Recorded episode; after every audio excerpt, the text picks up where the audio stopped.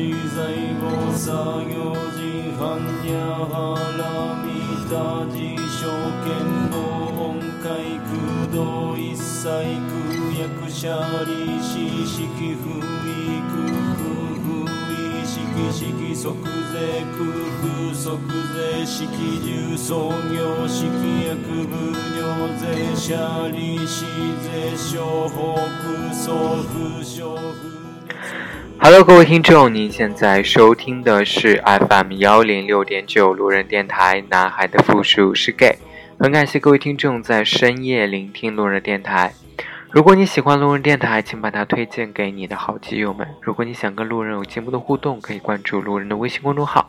那联系方式呢，都在节目简介当中。路人期待与你们的相遇。那。今天这期节目呢，路人想跟大家聊一聊跟家里人一起出门的这个遇到的一些事情的思考吧。前段时间呢，我们家里人一起去了一趟苏州啊，可能大概也就三天的样子。苏州呢有一个景点叫做拙政园，这个园这个园林呢，其实我去过一次，但是那时候去的比较早，也不太记得什么了，没有什么印象。其实拙政园呢，算是呃怎么说呢？中国四大名园之一，啊，算比较有名的。我们刚进到拙政园的时候，其实并没有买导游服务。后来我们看了周围的人啊，就周围的游客都有一个导游带着。我哥就说：“哎，那不如就是我们也请一个导游。”我就我当时犹豫了一下，我就说，其实也不用啊，其实我们就听一听就好了嘛，就是跟着别人的导游蹭蹭听一下他大概的解说就 OK 了。但实际因为我们人比较多，所以听起来的效果不是很好。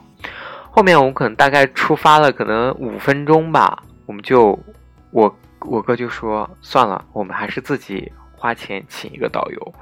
那个时候我跟我妈的这个建议说。好像没有什么必要哈，就觉得花这个钱也不值，应该也挺贵的。因为我们当时想去蹭那个导游，那个导游就当时给我们开价是多少钱？好像是一百块钱一个人，还蛮贵的。后来我哥就说这个钱一定要花，就是不然你就是走马走马观花的去参观一下这个园子，其实这个意义并不大。你看完以后，你完全。没有什么任何的这种感触。当时我听到这种话，我并没有真的觉得有什么，就是呃很深刻的，就觉得啊，好像说的这些东西是对的一样。直到我们就是又回到那个出发点，请了一个导游，就他开始从头到尾的去给我们介绍这个拙政园这个景点，他。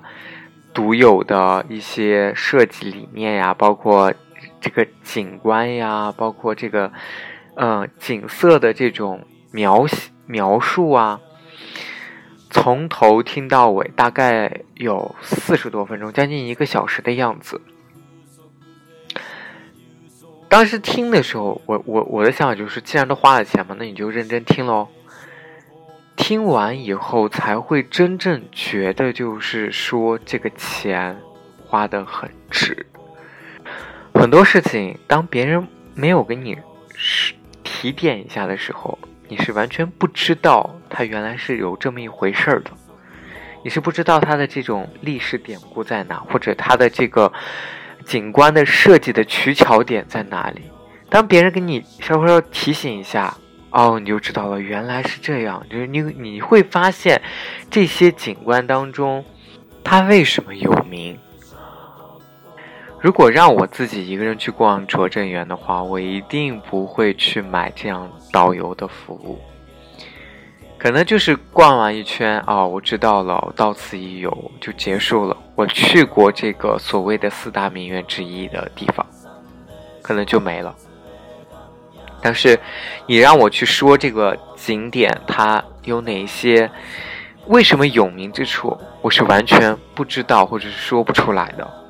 因为在我看来，可能这个导游的这个钱对我来说，我觉得是没有必要的，或是没有意义的。我不知道它能够给我带来这样的功效，我只能看得到的是，我能够省了这个导游的钱。然后这次这个关完这个拙政园以后，我哥就说：“是不是觉得这个导游的钱花的很值？是不是觉得你没有浪费，因为有导游的解说而没有使这张景点的这个门票所浪费掉？你真正的就是游了这个景点，知道这个景点的来龙去脉是怎么样的。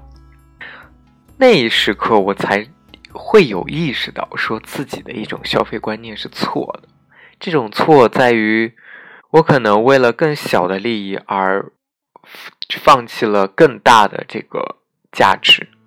刚好联想到我前不久看到的书当中的一个就是分析，他就说，人穷到一定程度时，对匮乏的关注会远大于对拥有的关注。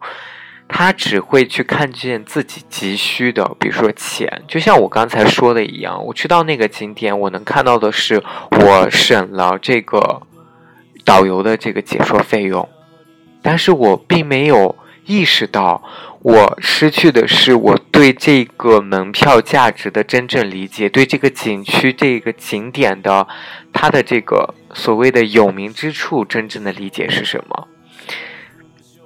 这种心态呢，其实就是一种稀缺心态，它不仅会影响到我们的认知能力、做出长远计划的能力，也会影响到我们对周遭世界的认识。由于我们眼光只局限于我们所匮乏的东西，所以我们看不到更深或者是更远的一些利益之时候，所以它反而会让你匮乏的东西变得更加的匮乏。给大家再讲一个，就是曾经我看到过的一个报道。那个报道呢是讲这个网易公开课里面啊，曾经有一个叫做“挑战不自慰三十天”的一个实验。当时呢有很多的男士去参加了这个活动，而且他们是以留言的形式来打卡签到，就是表示自己啊今天没有怎么怎么样。但最后的结果呢？其实没有几天，你就会能够感受到一些人他的状态的变化。到了二十多天的时候呢，大部分人其实都是扛不住的，满脑子都是想的是那一件事情。其中有一个挑战者呢，他是这样说的：“他说我感觉我成了一个动物，必须时刻与自己的欲望进行斗争，同时情绪变得更糟，自控力也同样直线下滑。”所以。我们大概就能够理解，缺爱的人为什么容易去暴食，缺性的人容易暴躁，缺钱的人容易目光短浅。这就是因为匮乏带来的副作用。所以也是因为这件事情，我真的是反思比较深刻。就因为我自己是平时是一个非常节省的人，在我尽可能觉得可以不用花钱的地方，我一定是。所以现在我自己想来，可能很多我认为省到钱的地方，反而失去了更更大的这种收益吧。这种收益可能并不是你钱能够去衡量的。嗯，就包括我记得有一次也是跟一个朋友聊天，他就问我说：“我有没有去保养这件事情？”我说：“保养这个事情真的很花钱，所以我基本上我。”很少去花钱给自己做保养，就我我不会敷面膜，然后我也没有买过很高级的这种化妆品，就保养品我都没有。所以我现在也在想一想，可能也是因为我真的没有去为自己舍得花这些钱，所以我吸引不到我的这个。外貌、外在条件吸引不到那些真正优质、我认为优质的那些男生，所以我可能也是因为自给自己省钱而断了自己的这个嗯桃花运。好了，再给大家分享另外一个挺有感触的一件事情，就是。以前呢，我们家呃，我可能在上大学之前吧，我们家都没有所谓的这种家庭旅行过，没有去过任何的一个地方，包括连出新疆其他的地方，去新疆其他的地方，我们家都没有一起去过。也是因为这两年吧，就感觉呃父母也闲下来了，有时间了，就有些时候就会去其他的城市去逛一逛、走一走。有一次我们家去到了三亚，那个时候大概可能去了一个星期左右。去完回来，我妈就觉得那个地方多么多么的好，就想说要赶紧就是攒钱，希望能够在那个地方去。买个房子，当然不是买了三亚市，可能说哎，反正就我妈就有这样的想法。后来这次我们又去了苏州，去完苏州以后，我们逛了一下那个苏州有一个地方叫金鸡湖那边，就是好像是苏州的新城区。我其实一直对苏州印象挺好的，就我觉得它那边人很少，但是就景观呀，包括这个。自然风风光啊，都都很不错，而且这个园林绿化也都都做得非常的好。也是去逛了那边以后，我妈又说啊，原来这么一比较下来，就会觉得，哦，三亚其实也还好，感觉苏州更好，更适合居住，更适合人养老。我当时其实特别想翻我妈白眼，是因为我觉得就是。我妈觉得哪个地方都很好，哪个地方都想要去买房子、什么定居之类的。但后来想一想，其实还是因为见的太少了。我觉得，就是因为我们家之前都没有这样旅行过，没有去过其他任何的地方。所谓见多才能识广，也就是说，我们看到的更多，我们经历的更多，我们才有了比较以后，才知道什么是自己最想要的。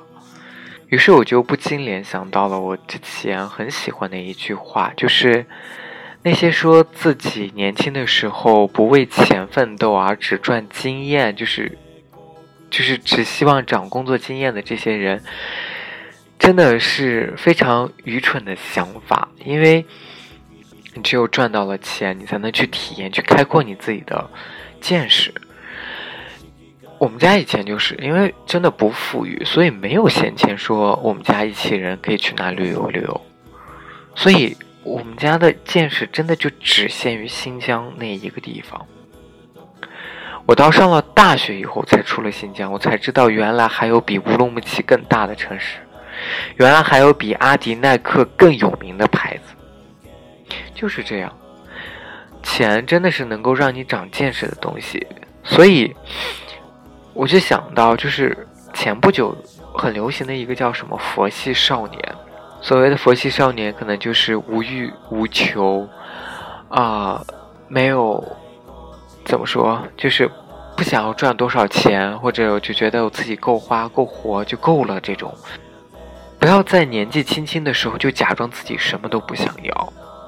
我们这一生所为之奋斗的家庭、财富、地位，在最后的那个时间点来。可能都没有任何的意义。难道这样我们就不要用力的生活，去用力，或者是用力的去赚钱吗？当然不是。经常会有年轻人说，赚再多钱，房子再大，自己也不是只睡一张床吗？我这时候就特别想跟大家讲那个故事，就是说，你说一个渔夫一辈子每天都在海边打鱼看日出日落，和一个商人忙碌了一辈子。做自己的企业上市，经历千辛万苦，也坐在同样的一个海边看日落。他们眼中看到的是同一片海吗？他们的人生体验能一样吗？渔夫一辈子的体验都是在重复同一天，而商人却是阅尽千帆之后，能够闲适的坐在海边看夕阳。他们人到老年回味这一生，心中的这种。汹涌起伏都是完全不同的，所以不要年纪轻轻就假装自己什么都不想要。不想要是因为你真的还没有见识足够多，你真的还不知道你想要什么。哪有人在三十岁就见够了世面，或者谈够了恋爱、赚够了钱的？真的是没有。所以。趁年轻的时候，也不是趁年轻，我觉得人这一辈子就是要要去努力，多去见识，多去拼搏，多去赚钱，然后去体验生活，去见识不不同的东西，你才能知道，有了比较，你才能知道你自己想要什么，有了比较，你才能知道，啊，什么东西对你来说是更合适的。只有到达了，见到那个人，你才会看着他的眼睛说：“原来你也在这里。”只有到达了，你才能会笑笑说：“我来过，见到了，其实也没什么。”好了，各位听众，今天这期节目呢就录到这里。再次感谢各位听众在深夜聆听路人的电台，晚安喽，各位听众。